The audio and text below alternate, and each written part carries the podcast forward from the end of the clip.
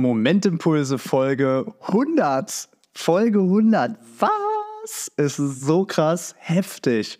Heftig, heftig, heftig, dass ja, wir jetzt schon bei Folge 100 sind und vor allem krass, was die letzten zweieinhalb Jahre seit Folge 1 passiert ist.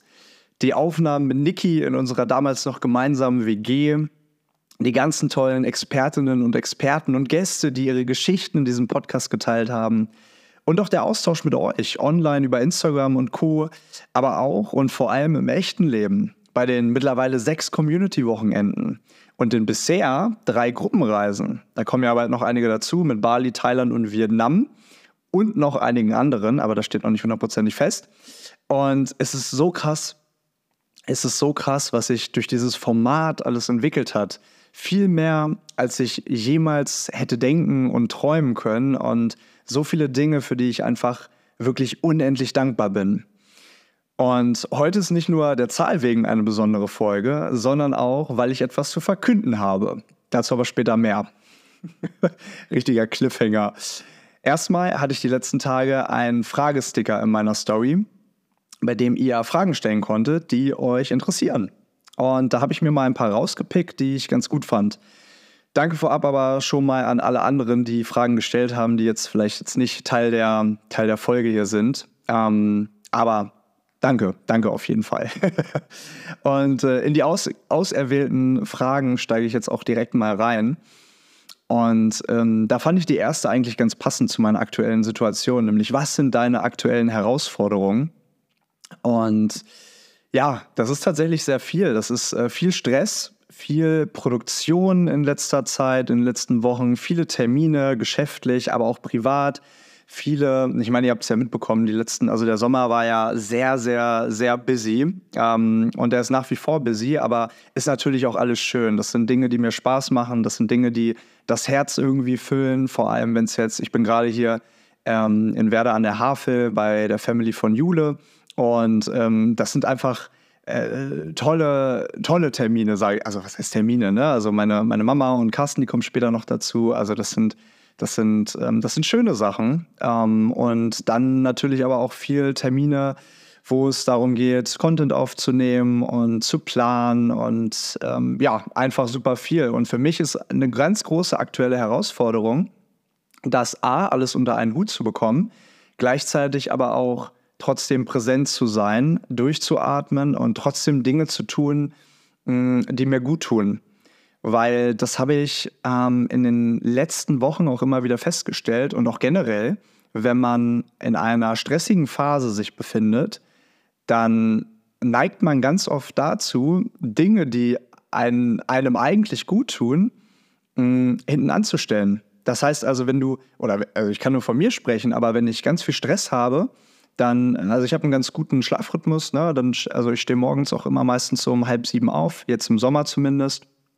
Und vor ein paar Wochen, wo es ein bisschen entspannter war, da bin ich morgens um sieben direkt ins Gym gefahren und ähm, habe mich dann eine Stunde ausgepowert. Jetzt, wenn ich um halb sieben aufstehe, sitze ich erstmal locker zwei, drei Stunden am Laptop, bevor ich mir überlege, ah, lässt es die Zeit zu, dass ich überhaupt jetzt ins äh, Gym gehe. Und das ist halt eben ganz wichtig, dass man dann trotzdem den Schritt zurückgeht und ähm, ja, sich bewusst macht, dass diese Dinge, die einem eigentlich so gut tun, nämlich in meinem Fall sind es zum Sport zu gehen oder zu meditieren oder abends das Buch in die Hand zu nehmen oder so, ähm, wahnsinnig wichtig sind, um halt eben in dieser Balance zu bleiben und nicht dauerhaft immer nur unter Stress, Stress, Stress zu stehen. Mm, und das ist etwas, was ich, äh, ja, was ich mir immer wieder versuche, jetzt in den letzten Wochen auch äh, bewusst klar zu machen und diese Dinge halt eben dann trotzdem in meinen Alltag zu integrieren, auch wenn es halt sehr stressig ist. Das ist halt so gerade eine große Herausforderung. Und ähm, die zweite Frage, wie kommst du runter? Die passt tatsächlich richtig gut auch zur ersten. Tatsächlich kenne ich mich mittlerweile eigentlich so gut, dass ich gar nicht mehr auf dieses Level komme, dass ich komplett überfordert und gestresst bin.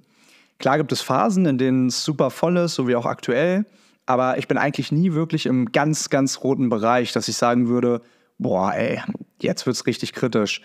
Und um ehrlich zu sein, weiß ich auch gar nicht, ob ich mit dem, was ich so tue, da irgendwann mal so eine Grenze erreiche. Denn das, was ich mache, kann ich nicht nur von überall aus machen, sondern ich teile mir meine Zeit ja auch ganz flexibel ein. Und, und das ist das Wichtigste, mir macht es Spaß, was ich tue. Deswegen bin ich auch kein Mensch, der dreimal im Jahr an die See fahren muss, um runterzukommen zum Beispiel. Klar, das hängt auch nicht immer nur mit dem Job zusammen, logisch. Und manche Menschen brauchen das auch einfach. Aber mir reichen tatsächlich ein paar Abende in der Woche für mich, um wieder ganz gut runterzukommen und die Batterien aufzuladen. Und natürlich der Gedanke daran, dass alles immer nur in Phasen passiert und auch stressige Phasen wieder vorbeigehen werden. Grundsätzlich kann ich aber empfehlen, das hatte ich eben schon gesagt, sich wieder mehr mit seinem Körper zu verbinden, spazieren zu gehen, zu meditieren oder eben Sport zu machen. Das hilft mir persönlich viel. Und ich hoffe, dir auch. Dritte Frage. Ich kann, ach so genau, ich kann bei den nächsten Gruppenreisen nicht dabei sein. Ist danach schon was geplant? Ich hatte es eben schon angeteasert. Jein. Mm, ich spiele tatsächlich mit dem Gedanken, einfach weil die Nachfrage so hoch ist, die Bali-Reise nochmal anzubieten, ähm, die, jetzt im äh, die jetzt im Oktober stattfindet, eventuell nochmal ein zweites Mal in den April zu schieben. Äh, ihr könnt mir ja gerne mal Feedback geben, ob ihr darauf Bock hättet. Und dann kann ich schon mal anteasern, dass nach Südamerika in den letzten beiden Jahren und Asien in diesem und im nächsten Jahr irgendwann dann Afrika dran ist. Und eventuell könnt ihr euch auch schon den Oktober 2024 im Kalender markieren. Dazu gibt es dann aber später mehr, mehr Infos. Das ist ja noch eine ganze Weile hin.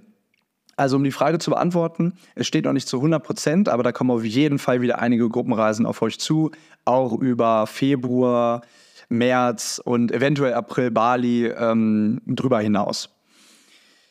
Gut, Frage Nummer vier, das geht ja richtig hier im, im schnellen Takt. Und zwar, worauf könntest du eine Woche lang verzichten, was andere nicht können?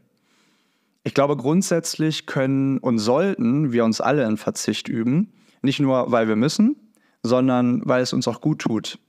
Ich hatte letzte Woche ein Gespräch mit einem Bekannten, der mir sagte, Leo, wow, wie du das so machst und durchziehst, immer auch mit so, wen, äh, mit so wenigen Dingen auszukommen auf deinen Reisen. Und dann sagte er, ich habe das letztes Jahr auch gemacht. Alles raus, alles aussortiert, Uhren, Autos, Kleidung, wirklich alles. Und ich habe richtig gemerkt, dass mich das alles nicht mehr glücklich gemacht hat. Krass, oder? Für so viele Menschen ist genau das erstrebenswert. Ein großes Haus, viele Autos, teuren Schmuck, Kleidung. Aber ist das das, worum es im Leben geht? Geh mal in dich und stell dir die Frage, was dich wirklich glücklich macht. Sind das die Momente, in denen du voller Stolz deine neue, dein, sorry, deine neue Karre ausfährst? Und verstehe mich da nicht falsch, ich liebe auch geile Roadtrips. und ich finde auch, dass man sich belohnen kann, wenn man hart für etwas gearbeitet hat. Aber man sollte nicht anfangen zu denken, dass man solche materiellen Dinge braucht, um glücklich zu sein.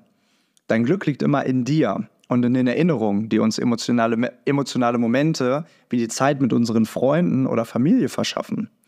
Wenn ihr dazu etwas Inspiration haben möchtet, kann ich euch empfehlen, nochmal die Folge mit Anna Dung zu hören. Die hat ihr ganzes, wirklich, die hat ihr ganzes Leben damals entsorgt und sich danach so frei wie noch nie gefühlt. Große Empfehlung.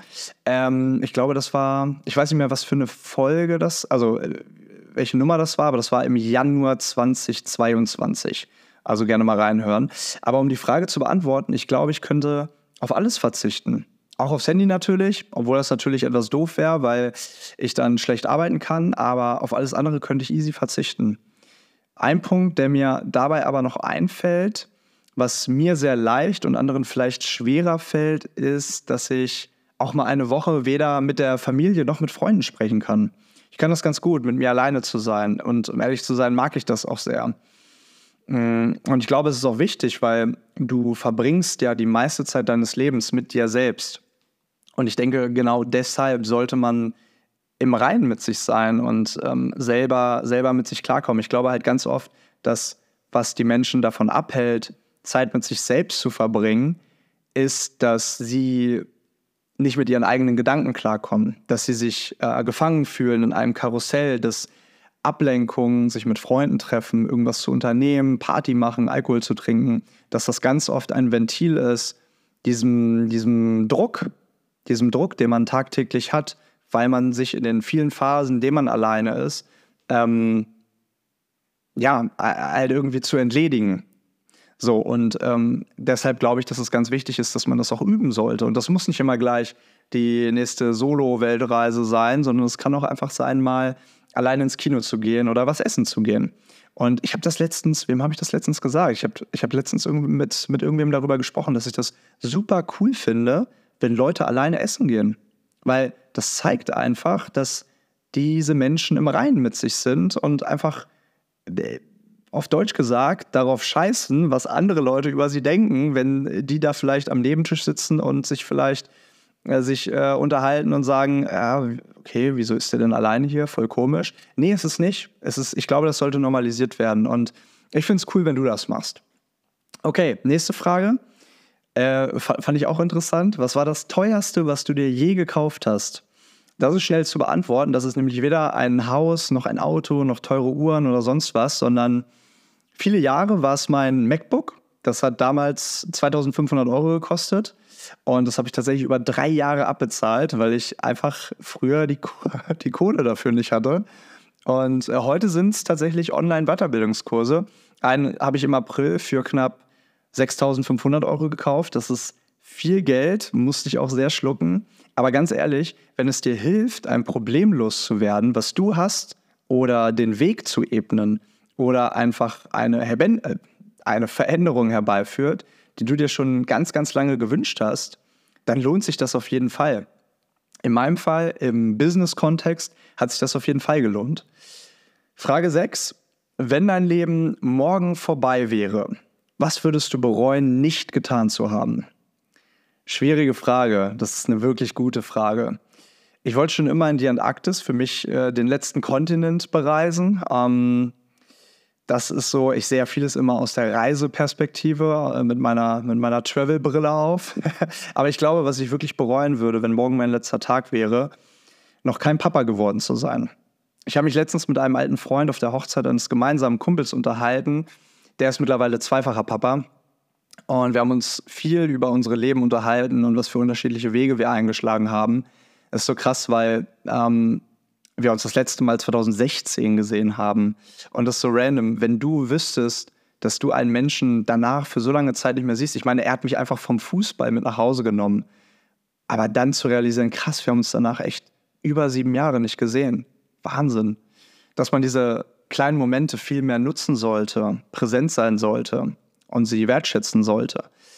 Ähm, aber das ist ein anderes Thema. Wir haben uns auf jeden Fall unterhalten und ähm, er sagte zu mir, dass Eltern zu sein die größte menschliche Erfahrung ist, die man machen kann. Gut, man muss dazu sagen, er war auch noch nie Bungee-Jumpen. Aber äh, Spaß, Spaß, Spaß, Spaß. Ähm, ich kann es natürlich nicht beurteilen, aber ich glaube, ich glaube wirklich, dass er recht hat. Und deswegen wäre das etwas, was ich wirklich bereuen würde, weil es ein großer, großer Wunsch von mir ist. Und auch wenn das jetzt keine Rolle spielt in dem Moment, ähm, glaube ich, dass ich das bereuen würde, wenn ich wüsste, dass morgen mein letzter Tag wäre. Und die letzte Frage, und das ist eine sehr schöne, was bewegt dich im Leben? Das ist das ist wirklich eine richtig tolle Frage. Vielen, vielen Dank dafür. Hm, ich habe mir nämlich noch nie so richtig Gedanken gemacht, was, was einen bewegt überhaupt heißt. Aus dem Bauch heraus würde ich sagen, dass Dinge, die uns bewegen, Emotionen in uns auslösen. Emotionen, die uns daran erinnern, dass wir am Leben sind. Liebe, Glück, Trauer, Wut. Jede Emotion ist da, um gelebt zu werden. Ich hatte das die letzten Wochen ganz oft, habe ich auch erzählt, dass ich in ganz random Momenten anfangen musste zu heulen, weil ich an meine Oma gedacht habe. Und in diesem Fall hat Musik zum Beispiel ganz oft diese Trauer ausgelöst. Bewegen, also Emotionen in mir auslösen, tun aber auch ganz viele andere Dinge. Mich bewegen zum Beispiel andere Orte und fremde Kulturen. Wenn ich irgendwo anders bin, wo es ganz, ganz anders ist als zu Hause. Das bewegt mich. Denn die Tatsache, dass ich jetzt gerade hier bin und das erleben darf, ist ein unglaubliches Privileg. Mich bewegen aber vor allem die Dinge, in die Menschen involviert sind. Einen richtig bewegenden Moment hatten wir letztes Jahr zum Beispiel auf unserer Peru- und Ecuador-Gruppenreise, als wir mit dem Kanu in den Amazonas reingefahren sind und einige von uns in Tränen, nicht ausgebrochen, aber Tränen in den Augen hatten, dass sie so etwas erleben durften. Das hat wiederum mir ein krasses Gefühl gegeben und dann hatte ich Tränen in den Augen. Und ich glaube, darum geht es am Ende. Nicht um den stumpfen Alltag, in dem alles okay ist, nicht gut, nicht schlecht, sondern um Emotionen, die Höhen, aber auch die Tiefen, die Momente, die uns kribbeln lassen, die uns, die uns erinnern lassen und uns bewegen. Es gibt ja auch diesen Spruch, das Leben ist zu kurz für ein langes Gesicht. Und ich würde noch ein bisschen weitergehen und sagen, das Leben ist zu kurz, um Dinge zu tun, die dich nicht bewegen. Und natürlich gibt es immer wieder Dinge, die dich nicht bewegen in deinem Alltag, in deinem täglichen Sein, aber hauptsächlich, dass man diese, dass man aktiv nach diesen Momenten sucht und sie, wie sagt man im Englischen, embraced, also wirklich lebt. Und damit, und das ist eigentlich ein guter Übergang, komme ich zu der versprochenen Ankündigung. Diese hundertste Momentimpulse-Folge wird nämlich die letzte sein. Zumindest in dieser Staffel. und die nächste Staffel, die wird aber erst Anfang September, genauer gesagt am 4. September starten. Warum genau der 4. September? Zum einen, weil ich das hier dann, diese Pause, wunderbar als Sommerpause verkaufen kann. und zum anderen, weil der 4. September ein besonderer Montag sein wird. An diesem Montag werde ich nämlich im Flieger nach Singapur sitzen und für eine ganze Weile nicht zurückkommen. Bis Sommer 2024 geht es für mich und Jule nämlich nach Südostasien. Von Singapur über Malaysia, Indonesien, die Philippinen, Thailand, Kambodscha, Vietnam, Laos, all diese Länder. All diese Länder. Nicht ganz die richtige Reihenfolge, aber wir wollen uns auch einfach, einfach so ein bisschen treiben lassen. Und das ist ein Traum, den wir schon ganz, ganz lange gehabt haben und der, und das fühlt sich immer noch so krass an, in sechs Wochen, in sechs Wochen Realität wird. Jeden Tag neue Sachen erleben, traumhafte Strände sehen, jeden Tag den Sonnenuntergang schauen, aus Kokosnüssen trinken, auf Vulkane klettern und Erinnerungen zu schaffen, die ein Leben lang halten. Und das Ganze, und dafür bin ich so dankbar, mit Arbeit zu kombinieren. Wir werden also auch beide arbeiten und es werden auf jeden Fall richtig viele neue Projekte kommen. Die Bali-Gruppenreise natürlich im Oktober, die ist mit 20 Leuten randvoll. Die Thailand- und Vietnam-Gruppenreisen, da haben wir noch ein paar offene Plätze, wo du dich super, super gerne anschließen kannst. Thailand 16. bis 27. Februar und Vietnam 11. bis 22. März. Aber auch sonst gibt es richtig, richtig viele spannende Sachen, auf die ich mich die nächsten Wochen freue. freue. Und ähm, ja, zum Beispiel, also ich werde auf jeden Fall, äh, und das vielleicht als coole Überbrückung in der Podcast-Pause, einen oder meinen YouTube-Kanal starten. Reisevorbereitung, Reisetipps, Travel-Hacks und vieles mehr gibt es dann dort zu sehen in Longform-Content, ähnlich wie hier im Podcast. Deshalb schaut da super gerne mal vorbei. Name wie auch bei Insta, The Travel Leo. Und das vielleicht noch als letzte News, bevor ich den Sack hier für die nächsten sechs Wochen zumache. Mit Sicherheit werde ich hin und wieder Gäste da haben. Aber im Großen und Ganzen wird sich der Podcast durch die Reise auch natürlich ein bisschen wandeln. Mehr Reisen, mehr tagesaktuelle Einblicke, mehr Tagebucheinträge, mehr Erkenntnisse, die ich teilen werde. Und darauf freue ich mich schon extrem. Ich hoffe, du auch. Ich hoffe, du hast außer meiner kleinen Ankündigung noch etwas für dich mitnehmen können aus den Fragen, die gestellt worden sind. Vielen lieben Dank dafür nochmal. Ich freue mich, wenn wir uns am 4.9. wieder hören. Und bis dahin wünsche ich dir einen geilen, geilen Restsommer.